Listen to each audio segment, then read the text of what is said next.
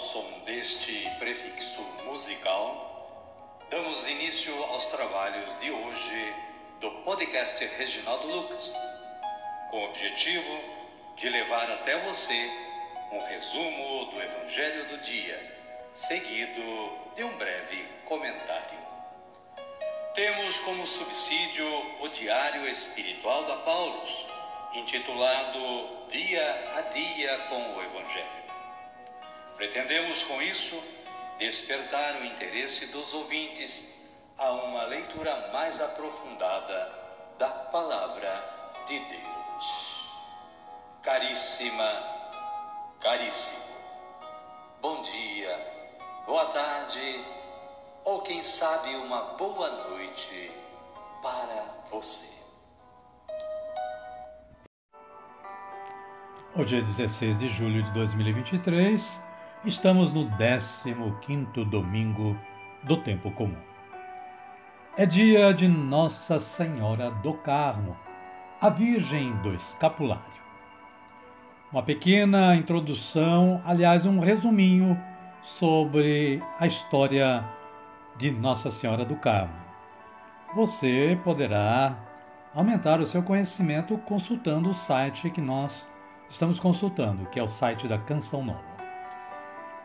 Os primeiros carmelitas, em fins do século XII depois de Cristo, decidiram formar uma comunidade no Monte Carmelo.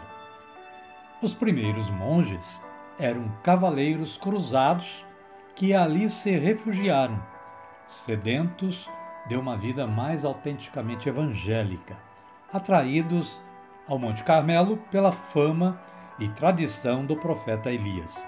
E ali fundaram uma capela dedicaram-se a uma vida de penitência e reparação pelos abusos dos cruzados. Exercitaram-se na prática da oração e união com Deus e a trabalhos manuais. Escolheram Elias como pai espiritual e exemplo de vida monástica de oração e testemunho profético em meio a um mundo dominado pelas injustiças dedicaram a capelinha à Virgem Maria e, sob sua proteção, imitavam suas virtudes. Chamaram Maria de Senhora do Lugar, segundo os costumes feudais, e renderam a ela serviço de dedicada doação dos primeiros carmelitas.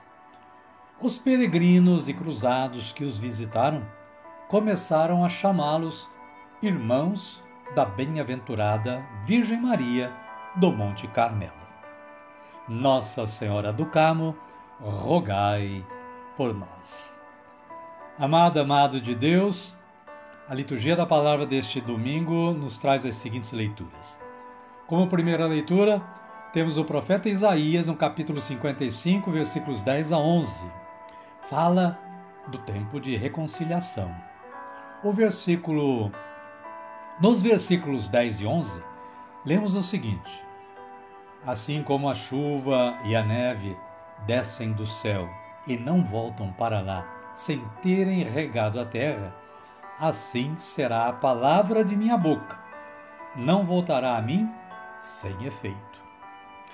O Salmo responsorial é de número 64 ou 65, nos versículos 10, 11 12 e 13 e versículo 14, com esta antífona: A semente caiu em terra boa e deu fruto.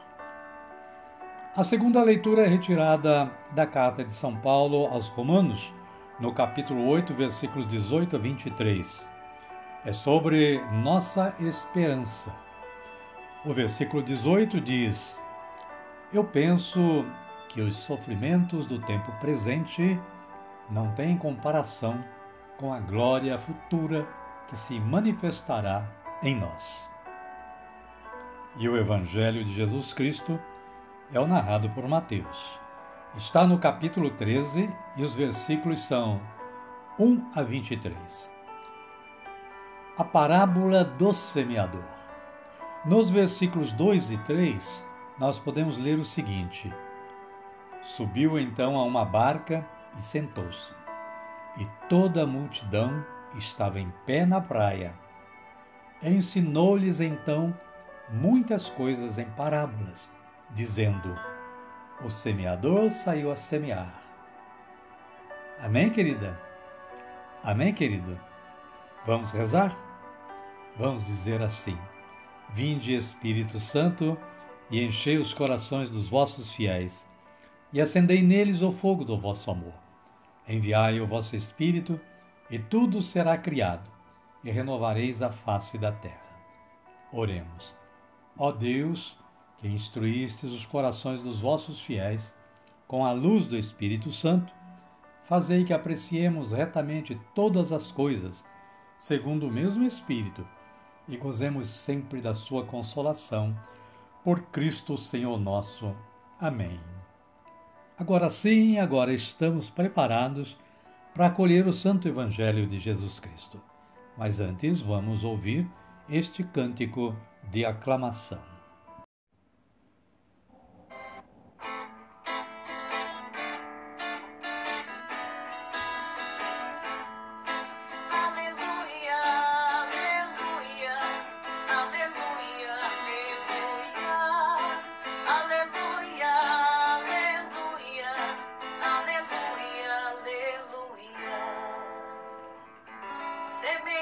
de Deus a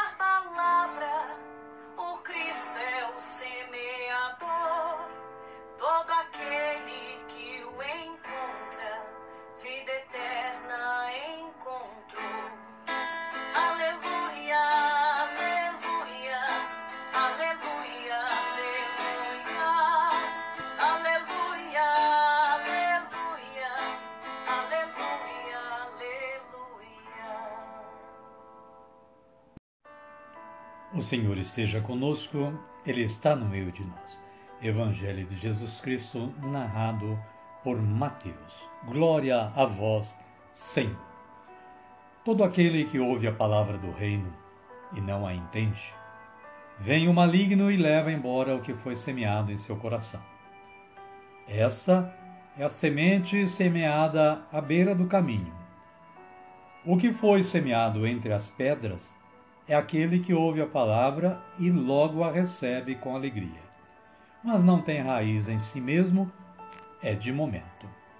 Quando vem uma tribulação ou perseguição por causa da palavra, logo tropeça e cai. O que foi semeado entre os espinhos é aquele que ouve a palavra, porém as preocupações do mundo e a sedução da riqueza sufocam a palavra e ela não dá fruto. O que foi semeado em terra boa é aquele que ouve a palavra e a entende. Esse dá fruto. Um produz cem, outro sessenta, outro trinta. Palavra da salvação. Glória a vós, Senhor. Amada, amado de Deus, a Paulo faz esse breve comentário, abordando com certeza o texto todo do Evangelho de hoje. Aqui vocês observaram que está apenas a parte final, ou seja, a explicação da palavra, da parábola que Jesus faz aos seus próprios discípulos. A Paulo diz o seguinte: para falar sobre o reino de Deus, Jesus usa comparações a partir da realidade dos ouvintes. Primeiro, se dirige às multidões caem três porções de semente em terreno fraco e nada produzem. Mas há esperança. Um punhado cai em terreno bom e tem produção abundante. Jesus revela-lhes os mistérios do Pai, não para os guardarem para si mesmos, mas para transmiti-los a outros. As multidões e muitos líderes não veem não ouvem, não entendem. Isto é, não acreditam em Jesus e não o seguem. Os discípulos, no entanto, são felizes porque veem, ouvem e entendem a manifestação do reino de Deus. Amém, querida? Amém, querido?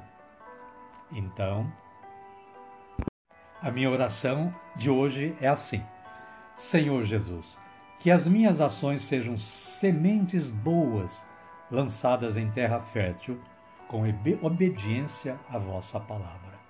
Amém. Neste momento eu convido a você, caríssimo, caríssima, a acompanhar-me na oração do Pai Nosso, a oração de agradecimento pelo dia de hoje. Muitos irão viver ainda, outros já viveram, estão quase terminando. Mas o dia de hoje, vamos agradecer dizendo aquela oração que Jesus nos ensinou a dizer. Pai nosso que estais nos céus, santificado seja o vosso nome. Venha a nós o vosso reino, seja feita a vossa vontade, assim na terra como no céu. O pão nosso de cada dia nos dai hoje. Perdoai-nos as nossas ofensas, assim como nós perdoamos a quem nos tem ofendido, e não nos deixeis cair em tentação, mas livrai-nos do mal. Amém. E desta forma, chegamos ao final do nosso trabalho de hoje. Somos gratos a Deus, Pai, Criador, que nos dá sempre esta força de trabalho. Mas somos gratos a você também, que é a motivação do nosso trabalho e da nossa maneira de trabalhar. Queremos desejar que você continue tendo um bom dia, uma boa tarde ou quem sabe uma boa noite. Pedimos que você continue sendo ao ouvinte do podcast Reginaldo Lucas e em ouvindo, gostando, compartilhe com seus amigos e contatos para que um maior número de pessoas possa estar na audição do podcast. Que você permaneça na paz de nosso Senhor Jesus Cristo. Fiquem todos com Deus e até amanhã, se Ele nos permitir.